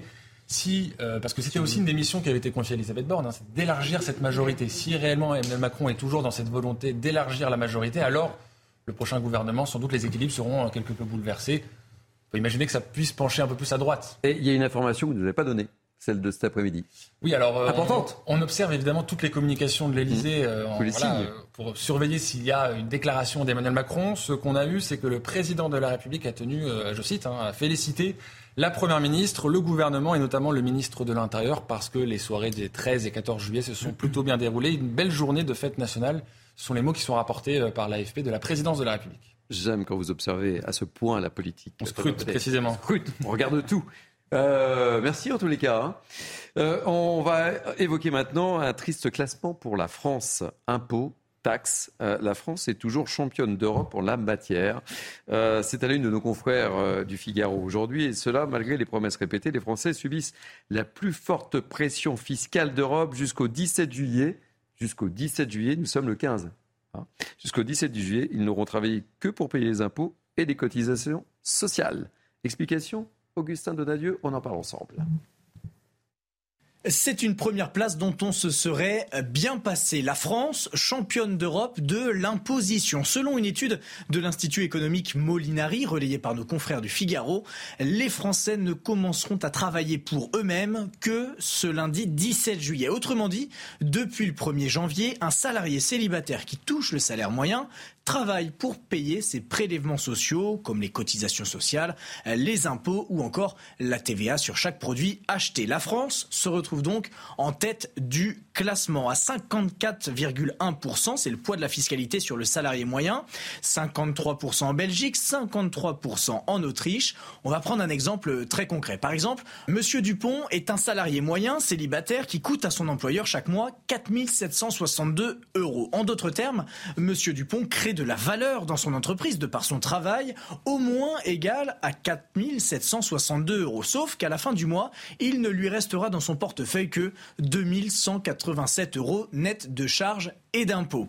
Autre exemple parlant, avant de disposer de 100 euros de pouvoir d'achat réel, le salarié moyen français doit faire face à 117 euros de cotisation. À titre de comparaison, outre-Manche au Royaume-Uni, c'est 55 euros de charges et d'impôts pour disposer de 100 euros dans son porte-monnaie. Ça fait une belle différence. Oui, ça fait une belle différence. Et pour en parler, nous sommes avec Philippe Crevel, directeur du Cercle de l'Épargne. Soyez le bienvenu, Philippe Crevel. Bonsoir.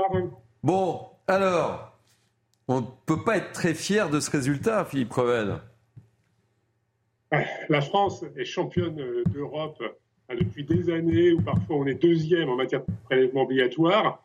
Hein, l'étude de Molinari confirme par ailleurs les chiffres hein, d'Eurostat, l'Institut statistique européen. La France a des prélèvements obligatoires élevés, mais il faut évidemment regarder en parallèle le niveau des dépenses publiques. Et la France est également championne des dépenses publiques, 59% du PIB. donc ça signifie que 59% de notre création de richesse est socialisée et ça sert à financer les prestations sociales qui sont parmi les plus importantes donc d'Europe. Également donc euh, le soutien à l'économie. Et puis on a également fait un choix, on va dire, public dans un certain nombre de postes de dépenses quand d'autres pays ont privilégié un système plus public-privé, C'est le cas en matière d'éducation. Ça peut être également le cas en matière de santé. En France, on a plutôt l'idée de faire tout public et donc la contrepartie, c'est beaucoup de dépenses publiques et beaucoup d'impôts. Je vous garde avec nous. Euh, tour de table, Jean-Michel Fauvergue. On peut pas bomber le torse là. Hein. Euh, je sais pas parce que il faut savoir ce qu'on veut. On peut pas à, longueur de journée euh, demander plus pour euh, l'hôpital, plus pour ci, plus ah, pour à ça. À un moment donné, on paie. Hein. à un certain moment, il faut payer. Il faut savoir que sur 1000 euros dépensés de la dépense publique, on, on dépense 575 euros donc sur 1000 euros, on hmm. dépense 575 euros en protection sociale, en retraite, en sécurité sociale, en allocation familiale, en chômage, en APL, etc., etc. Donc on est un des pays qui dépense le plus pour la solidarité. Donc il faut, euh, euh, c'est le modèle que l'on a. Alors certes, il nous coûte beaucoup, euh, mais ça nous permet aussi d'avoir moins. Alors même si ça a augmenté pendant le Covid, moins de personnes sous le seuil de pauvreté que d'autres pays. Ça nous permet de beaucoup mieux investir aussi. Mais c'est vrai qu'aujourd'hui, on, on, a. Euh, c'est pas uniquement les impôts, hein, hmm. c'est les, impôts les, et diverses sortes de prélèvements. Oui, oui, c'est pas que les impôts. Oui, on est les champions d'Europe et peut-être du monde de, là-dessus. Il y a un service qui, qui, qui, qui, qui est rendu. Euh, euh, en vis-à-vis. Mais euh, là où il faut travailler, euh, c'est sur où, vont, où, va cet argent-là Est-ce qu'il y a un véritable rendu? Est-ce qu'on ne peut pas faire des économies comme ça? Est-ce qu'on ne peut pas être plus efficient et, plus efficace éventuellement? Et ça, ça serait aussi au Parlement et en particulier aux députés de le surveiller. Or, ils ne le font pas, cette mission-là. Cette mission, ils y ont renoncé. Euh, et c'est bien dommage. Et moi, je l'ai regretté pendant, pendant cinq ans. On doit pouvoir contrôler ça. On doit pouvoir contrôler comment on dispatche l'argent, comment les administrations font en sorte aussi de faire du surplace. Il faut, il faut essayer d'améliorer ça. Je pense qu'il y a des pistes d'amélioration dans ce domaine-là euh, avant que de, de, parler d'économie. Et évidemment, il faudra parler d'économie aussi. Amine, vous qui avez été très cash avec euh, le gouvernement. Je resterai cash. Bah moi, je crois que la dépense publique. La dépense publique, elle a explosé. 500 milliards d'euros de plus depuis l'arrivée euh, d'Emmanuel Macron. Vous avez rien que pour le premier quinquennat, 240 milliards. Et la Cour des comptes vous dit 60 milliards hors Covid. La dépense publique a explosé. Elle a explosé. Et vous avez un deuxième constat qui est frappant. Si on prend l'exemple de la fonction publique, nous continuons tous les jours, tous les jours, d'aller emprunter sur les marchés et s'endetter à 5 ans et à 10 ans pour payer les salaires des fonctionnaires. On emprunte sur les marchés aujourd'hui en France pour payer les salaires des fonctionnaires. Vous voyez, aujourd'hui, ce constat, il est extrêmement accablant. Parce qu'on continue en réalité d'investir là où, en réalité, on a déjà mis extrêmement beaucoup d'argent. J'en veux pour preuve. Dans la solidarité nationale, où on a continué à mettre beaucoup d'argent pour des gens qui ne travaillent pas, et je crois très sincèrement que Emmanuel Macron, en fait, il a un problème avec le mot assistanat. Il devrait à un moment se poser la question et se dire si la France peut continuer, au regard de son record historique en matière d'imposition, de donner autant d'argent, autant d'argent à des familles qu'on ne sort pas de la pauvreté. Plus on investit, plus elles sont pauvres. Il faudrait à un moment remettre à plat tout ce système. Euh, parce qu'aujourd'hui, un euro investi, ce n'est pas un euro retrouvé dans la poche de l'État. C'est un euro complètement disparu. Et il y a un autre problème qui, est vraiment très frappant. C'est que ceux qui payent, bah, ce sont aussi toujours les mêmes. Et ce n'est pas uniquement les salariés, parce qu'on a effectivement ce, problème de travailleurs pauvres euh, qu'on voit euh, et, qu'on connaît très bien. Vous savez, euh, c'est vraiment cette classe moyenne qui paye toujours et qui n'a droit à rien. Pas d'RSA, pas de CMU, pas de soins gratuits, pas de transport, pas de bourse pour les enfants à la cantine, rien du tout, rien de tout ça. Et enfin, le troisième constat qui est vraiment frappant, c'est qu'aussi, euh, il y a aussi un autre impôt dont personne ne veut parler. C'est les petits propriétaires. Vous avez les impôts nationaux, bien sûr, et vous avez la double peine pour les petits propriétaires, c'est les impôts locaux qui ont complètement explosé. On a transféré la part départementale aux communes, et puis vous avez des maires qui sont étranglés parce qu'ils ne veulent pas faire de mal aux propriétaires, et en même temps, on leur a supprimé la taxe d'habitation. Et donc, en conséquence, euh, on a répercuté cette taxe d'habitation sur les propriétaires. Voilà, aujourd'hui, on, on fait face à une pression fiscale qui ne permet plus de réconcilier les classes moyennes avec les classes populaires. Philippe Crevel, vous êtes toujours avec nous, euh, directeur du Cercle de l'épargne Oui. Alors vous savez quoi? On va partir en publicité, je vous donne la parole juste après. Vous êtes d'accord? Vous avez deux minutes pour réfléchir et pour nous donner quelques pistes et quelques solutions. On vous retrouve dans quelques instants, évidemment, à tout de suite. C'est Punchline été, la dernière demi-heure. Le temps passe très très vite en votre compagnie. Euh, Naïm Fadel, Amine Elbaï, Jean-Michel Fauvergue. C'est vrai, hein, on a beaucoup de sujets à aborder encore mais on est obligé d'aller très très vite. On peut rester, nous, on peut rester. Vous pouvez rester, oui, mais je pense qu'on va se faire gronder derrière. On, va retrouver Philippe Crevel, puisqu'on évoquait euh, la France championne d'Europe de la pression fiscale et sociale. Philippe Crevel, qui est directeur du Cercle de l'épargne. Alors, quelles sont les solutions possibles pour sortir de, de ce classement Philippe Crevel, on attend tout. Les solutions, hein, il est facile d'en énoncer quelques-unes en disant on peut réduire tel poste de dépense ou un autre et rapidement on constate évidemment qu'il y a un chien assez méchant à l'intérieur de la niche. C'est un mhm. travail de longue haleine, par définition, pour modifier donc les comportements. Le système public français à l'heure actuelle est un système déresponsabilisant où tous les acteurs, qu'ils soient en fait collectivités territoriales, voire systèmes sociaux, eh ben, demandent à l'État en fait en dernier ressort de les aider et ça vaut également pour tous et toutes, hein, ou en règle générale, dès qu'il y a un problème, on indique clairement qu'il faudrait plus de dépenses publiques, plus de fonctionnaires. Et c'est vrai que la France a 5,5 millions de fonctionnaires répartis dans un très grand nombre donc de niveaux de strates de collectivités publiques. Il y avait eu une idée de simplification, de regroupement, que ce soit les communes dans les intercommunalités, que ce soit donc à travers les grandes régions. Malheureusement, cela a échoué. Il y a eu plutôt plus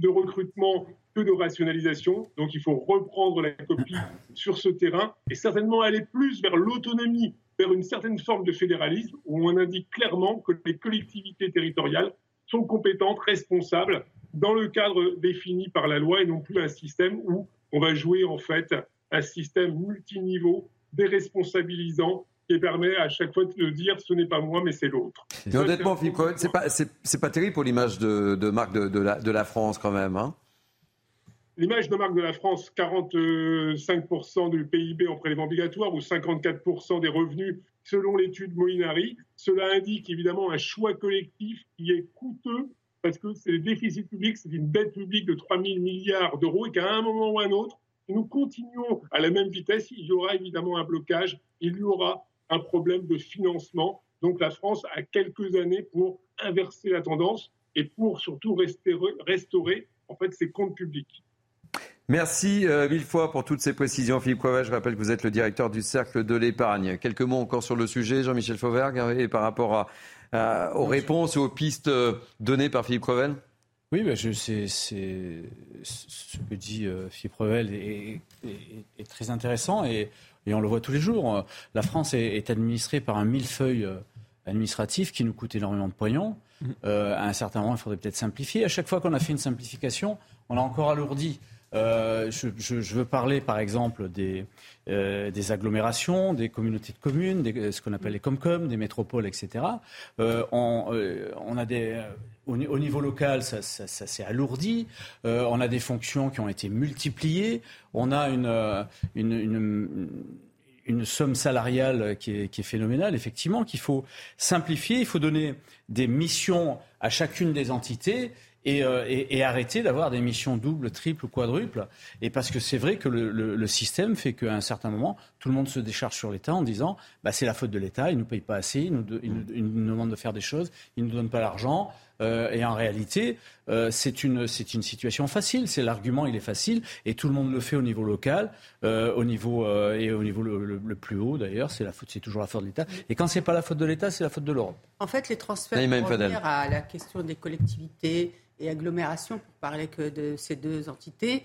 Euh, le transfert de compétences devait se faire donc de la, de la collectivité à l'agglomération, en fait, pour optimiser, et mm. puis tout ce qui était euh, mission commune. Sauf qu'en réalité, les collectivités ont gardé quand même les compétences tout en créant des compétences au niveau de l'agglo.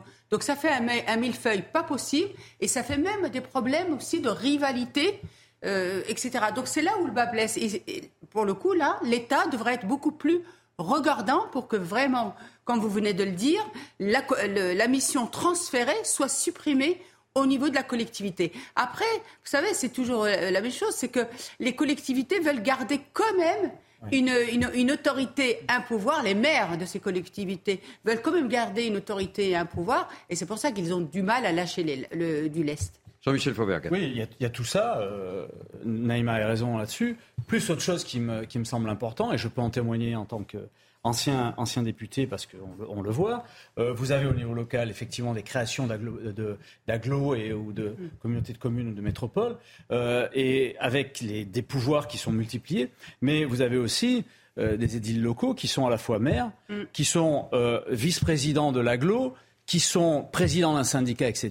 C'est-à-dire que pour eux, le cumul existe à fond, mm-hmm. cumul à la fois de fonctions et cumul de rémunération. Voilà pourquoi on, se heurte aussi à une simplification. C'est-à-dire que si on, si, on, si, si on se collait à cette simplification-là, on aurait véritablement des rémunérations qui seraient en deçà de ce qu'elles sont aujourd'hui et qui quelquefois sont scandaleuses. Amine Elbaï, dernier mot sur le sujet. Euh, voilà. Et ensuite, on va parler de surtourisme. Ah mais très intéressant, mais on parlait effectivement de la simplification, ce qui suppose du problème de la société des CERFA. À chaque fois que vous devez prendre rendez-vous, il vous faut un CERFA. Vous avez des administrations aujourd'hui, je le dis notamment euh, à Lille, à Marseille, qui, ne peuvent plus recevoir de public sans rendez-vous. Mm. Euh, vous avez un problème de dématérialisation qui pose un problème d'accès aux services publics, notamment dans les zones rurales. Et vous avez aussi des zones dans la Creuse, dans le Cantal, où il n'y a absolument pas de service public. il faut faire 25 km pour aller dans le service public. Mais le véritable problème aujourd'hui, il ne faut pas noyer le poisson. Je crois qu'en fait, il faut mettre fin à l'État-providence. Euh, ceux qui reçoivent, c'est toujours les mêmes. Je suis désolé de vous le dire. Je vais vous le dire, je vais prendre mon, expérience. Lorsque j'étais étudiant, j'avais créé une association, la Caisse sociale à Roubaix, pour lutter contre le non-recours aux aides sociales. Donc, on accompagnait les bénéficiaires du RSA, entre guillemets, pour les aider à faire valoir leurs droits.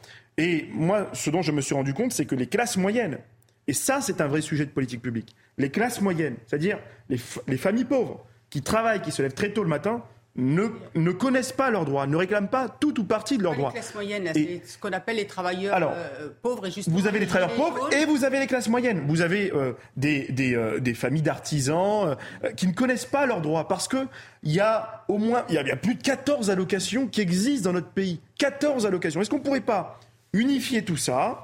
Est-ce qu'on ne pourrait pas euh, donner un petit peu d'argent à ceux qui en ont besoin, c'est-à-dire ceux qui cotisent?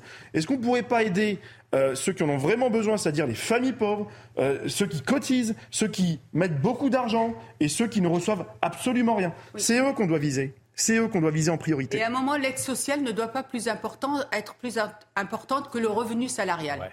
Ah mais absolument. mettre fin euh, mettre fin à cette pompe Afrique, parce que c'est une pompe Afrique. On a entretenu des familles entières dans la pauvreté.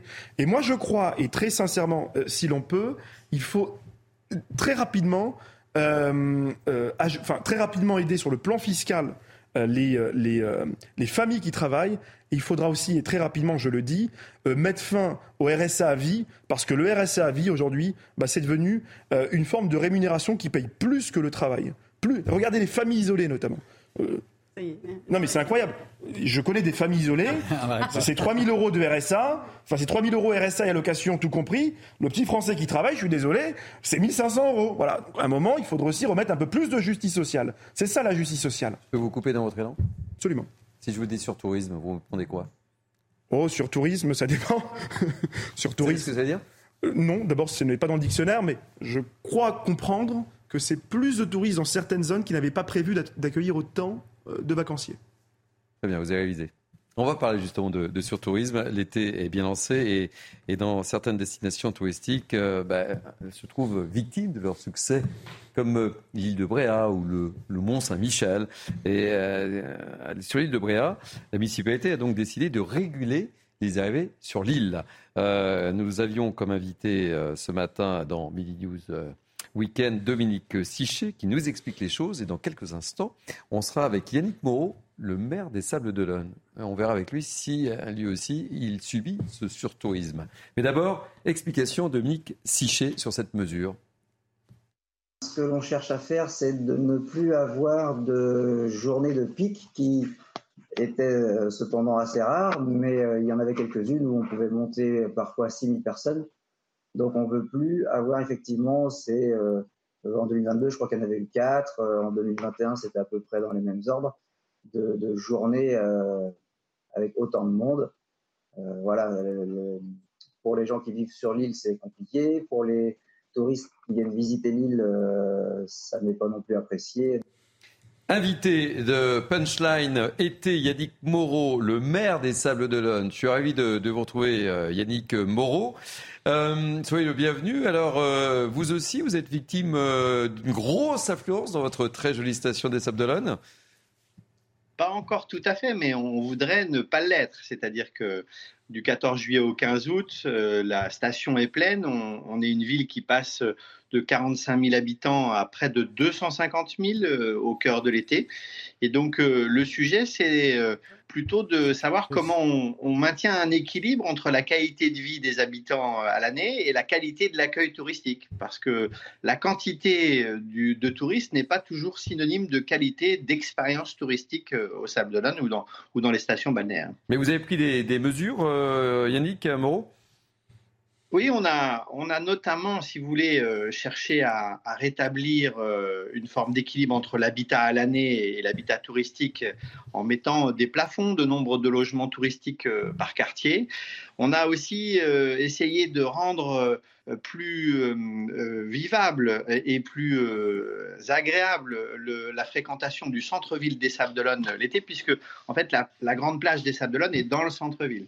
Et donc, il y, a des, il y a des horaires de la journée où on ne peut pas accéder en voiture dans le centre-ville des Sables-d'Olonne, à l'approche de la grande plage. On encourage l'usage du vélo, l'usage de navettes euh, gratuites que l'agglomération et la ville mettent en place pour euh, faciliter la circulation parce que quand il y a trop de monde, quand on sature, en fait, ça devient désagréable même pour les touristes, si vous voulez. Donc, euh, on a besoin de, on cherche en fait davantage la qualité de l'expérience touristique à la quantité de touristes accueillis. Alors, parfois, il y, a, aussi la. Ce genre de mesure peut susciter l'inquiétude des, commerçants parce qu'évidemment, en période de forte affluence, c'est là où on fait le plus grand nombre de chiffres d'affaires. Donc, euh, parfois, ces mesures sont mal perçues. Comment comment c'est perçu chez vous euh, au Sable d'Olonne? Ah, effectivement, c'est un pari, hein, mais si vous passez une heure et demie à chercher une place de voiture pour aller faire une course dans un hmm. commerce de centre-ville, je suis pas sûr que, au final, le commerçant soit gagnant. Si en revanche, euh, parce que le stationnement est réglementé, parce qu'il y a des navettes, parce qu'on encourage le vélo parce qu'on met des vélos en libre service et qu'on peut accéder facilement au centre vidéo au commerce, je pense que les clients sont davantage contents et les commerçants font euh, pas moins de ventes et sans doute un peu plus. Donc euh, c'est une question, c'est un pari euh, qu'on doit relever ensemble, mais c'est un pari qui, je pense, est gagnant dans la durée parce que euh, pendant des décennies, les stations balnéaires ont, travaillé sur le toujours plus de tourisme et c'est euh, toujours plus de touristes. Et cette logique-là, en fait, elle est, elle n'est pas, saine, elle n'est pas durable en réalité. Donc, euh, la, la, qualité aujourd'hui, à mon sens, au Sable d'Olonne en tout cas, prime sur la quantité et les mesures que nous prenons commencent à le démontrer. Je vous garde avec nous, Yannick Moron. On poursuit le, débat avec mes, mes invités. Jean-Michel Fauvert, petite réaction? Alors déjà une réaction. Ce mot sur tourisme déjà Oui, enfin, je ne sais pas s'il existe dans le dictionnaire, il faudrait voir. Il va rentrer. Mais, il va rentrer. Oui, mais bon, au moins il a le. On, sait ce que ça veut dire d'une manière générale, mais il faut euh, resituer les choses dans leur contexte. Le, tourisme, en particulier en France, c'est 48 euh, millions de touristes par an, grosso modo. Ça rapporte 58 milliards euh, par an, donc c'est important, 8% de notre PIB. Mais il y a un autre chiffre qui est effrayant, c'est que 95% des touristes mondiaux euh, se massent sur 5% des, des, terres qui sont émergées. Ça, veut dire qu'à un certain moment, on subit en France le surtourisme, mais on n'est pas le seul. Euh, moi, je suis témoin d'un surtourisme dans les cinq terres en Italie, au-dessus de Gênes, ces fameux cinq villages qui sont magnifiques. Il y a un des maires du village qui a interdit le, de, aux piétons de s'arrêter pour prendre des photos. Il faut, il faut marcher tout le temps, tout le temps, tout le temps. Donc là, on arrive à des choses qui sont, euh, qui sont inadéquates. Aller au euh, Mont Saint-Michel en plein mois d'août, un peu pareil, un peu, pareil. Donc, bon courage. Et, et, et, puis, euh, y a, y a, ça, ça, crée des problèmes sur la sur la montagne. Ça, ça, ça crée des problèmes. L'environnement est dégradé, etc., etc.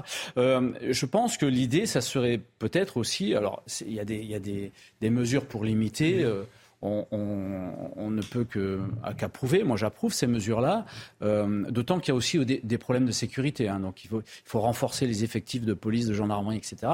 Mais il y aurait peut-être l'idée aussi de faire en sorte que euh, la plupart, euh, un certain nombre de touristes aient de nouvelles destinations, de faire la promotion de nouvelles destinations. Et en France, on a un paquet de destinations qui sont particulièrement sympathiques. Dans, tout, dans tout notre pays et dans nos outre-mer, et, peut-être en faire la promotion, faire de promotion de destinations nouvelles en France et en outre-mer. Yannick Moreau, j'aimerais vous montrer cette image. Je ne sais pas si vous êtes au courant ou pas, mais c'est une initiative d'un artiste qui a décidé d'installer des tapettes pour dénoncer, eh, mais je vous jure que c'est vrai, hein, pour euh, dénoncer le, le, surtourisme. Il y a trois tapettes géantes qui ont été installées dans la ville. Alors, euh, on, on l'évoquait dans Mini News avec Naïm Fadel qui rigole, mais je vous jure que c'est vrai. Euh, vous seriez prêt à ce genre de d'outils de... un clin d'œil sympathique, c'est rigolo, mais en fait, bon, une station balnéaire, une station hein. touristique, elle vit du tourisme. Au Sable d'Olonne, c'est 400 millions d'euros de chiffre d'affaires par an. Et donc, euh, la population, c'est le premier secteur d'activité économique, la population vit du tourisme. La question, c'est pas pour ou contre le tourisme. On, vit du tourisme et on en a besoin. La question, c'est quel équilibre et sur quelle durée? Est-ce qu'on concentre tout sur le 14 juillet, 15 août, ou on essaye de développer les ailes de la saison à partir euh, du mois de mai jusqu'au mois d'octobre? Est-ce qu'on cible davantage les clientèles étrangères? Vous savez, nous, on a eu une période où on était à, 15% de clientèle étrangère. Maintenant, on est un peu en dessous de 10%. Donc, nous, on, promeut des événements qui euh, amènent davantage de clientèle étrangère, l'Ironman, le Vendée Globe, etc. Et donc, nous, on fait plus de communication touristique pour dire au Sable, venez au Sable d'Olonne. Ça fait trois ans qu'on ne fait plus de communication de notoriété touristique. En revanche, on communique sur des événements à valeur ajoutée qui donne une image positive de notre destination en dehors de la période de pointe du 14 juillet au 15 août. Naïm Fadel. Oui, bonjour Monsieur le maire. Alors moi, je trouve ça extrêmement intéressant et vous avez bien raison parce que c'est pour le bien-être des habitants, mais aussi pour euh, le bien-être euh, des, des touristes. Mais j'avais juste une question. Est-ce qu'on ne pourrait pas penser ça va vous faire certainement sourire, un système de réservation. C'est-à-dire que les gens, quand ils veulent visiter votre ville, eh bien, ils, réservent, ce qui fait que ça permet de réguler et de savoir à quel moment on peut dire aux gens, bah là, c'est bien, vous pouvez venir ça peut aller, on n'a pas trop de monde, mais là, euh, euh, vaut mieux venir peut-être, là il y a trop de monde, vaut mieux peut-être venir à une autre période. Vous voyez un peu ce que je veux dire Daniel Fadel, juste, euh, c'est ce qui se passe dans la calanque du sujet dont on a parlé dans ah, Mini News. Oh, J'étais contente de moi. C'est la, la, deuxième année que ça se passe. Hein. mais je laisse Yannick Moreau vous répondre. Ouais, ça me paraît euh, tout à fait pertinent sur un, site un peu fermé ou difficile d'accès. En revanche, sur une ville comme les Sables je pense que ce serait pas opérant. Et puis, ça heurte un principe euh, euh, bien malmené ces derniers temps dans notre pays, c'est le principe de liberté, la liberté de circulation, la liberté de décider au dernier moment d'aller prendre un verre, les pieds dans le sable de la plage des Sables d'Olonne. Et donc ça, ça me, ça, ça me gêne, vous voyez, si on devait être privé de ces, dernières libertés-là. Amine Elbaï. Non, mais sur le surtourisme, sur le surtourisme, je, je, je partage euh, effectivement euh, les inquiétudes. Simplement, euh, est-ce que, et c'est pas une question que je pourrais poser au maire, est-ce que un dialogue est entrepris avec la ministre du Tourisme? D'ailleurs, je suis désolé, Monsieur le maire, je serais incapable de vous donner le nom de la ministre du Tourisme puisqu'il y en a 41 et manifestement personne euh, ici sur ce plateau, ni les Français ne connaissent le nom de, de, nos, ministres parce qu'il y en a beaucoup. Euh, est-ce qu'un travail est entrepris, euh, même à l'échelle de l'intercommunalité, et est-ce qu'un dialogue est entrepris avec le gouvernement? Oui, mais en fait, le, nous, les, stations touristiques de balnéaires en particulier, mais en montagne, c'est un, un, peu le sujet aussi, sont victimes pas tant du surtourisme aujourd'hui que de l'hyper-rentabilité des locations touristiques de courte durée type Airbnb, ah qui, euh, qui crée des déséquilibres profonds dans euh, l'habitat local et qui empêche les locaux, compte tenu de l'hyper-rentabilité, de trouver un appartement, une maison à louer à l'année parce que c'est tellement rentable de le faire vu les avantages fiscaux que ça représente euh, aujourd'hui, euh, ça, ça, rend, ça crée des tensions et ça rend très difficile l'accès au logement dans les stations touristiques. Et donc c'est un sujet effectivement qui est en discussion, qui est en débat avec euh, le gouvernement et qui devrait, je l'espère, aboutir lors du projet de loi de finances 2024 à l'automne prochain. Et pour répondre à votre question, la ministre, c'est Olivier Grégoire. Hein. Ouais. Oh là là. Voilà. Euh, comment se passe la, saison, euh, Yannick Moreau Juste avant de terminer cette émission, euh, les touristes sont au rendez-vous? Là, la station est, pleine. On est, on est plus de 200 000 personnes. On est entre 200 et 250 000 au moment où on parle. On a eu très peur de ne pas pouvoir tirer le feu d'artifice hier du 14 juillet parce qu'on avait fait les choix de le tirer à la fois en mer à, la, à, partir de trois bateaux et sur une jetée. Et puis il y avait un peu de vagues et euh, on était à deux Ah doigts euh, du report et de l'annulation. Mais heureusement, la fête a été belle, on a pu le tirer et la saison est très bien lancée. Alors, je ne sais pas, euh, je, je pars sur votre gouverne, je ne sais pas si vous connaissez les Sables d'Olonne, qui est une magnifique station, Ah oui, je mais il y a une rue très étroite. Vous pouvez à peine étendre les Ah bras. Comment s'appelle cette rue et quelle est la largeur de cette rue, Yannick? La, la rue de l'enfer. La rue de Et- l'enfer. Ah.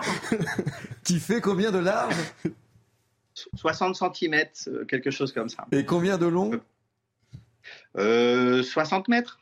Voilà, mais c'est étonnant. Ah oui, mais D'accord. 60, Ah, vous pouvez pas écarter les bras. Ah, tu peux pas écarter. Ah, Yannick Moreau, merci, merci d'avoir euh, témoigné dans euh, Punchline été. Je vous souhaite un très bel été du côté de, de la Vendée et, et bon courage et au plaisir de vous recevoir sur ce plateau. Ainsi se termine Punchline été. Merci pour votre grande fidélité, ça nous fait très plaisir. Merci à Naïm Fadel, merci à Amine Elbaï, merci, à Jean-Michel Fauberg, Merci merci, à à, Renaud Mazoyer qui était avec nous, merci également à Thomas Bonnet, merci à François Epp, à Isabelle Tollet, à Nora Mediani qui m'ont aidé à préparer ces deux heures d'information. Merci aux équipes de la programmation, Jacques Sanchez, Raphaël de Montferrand, Emmanuel Aumonier.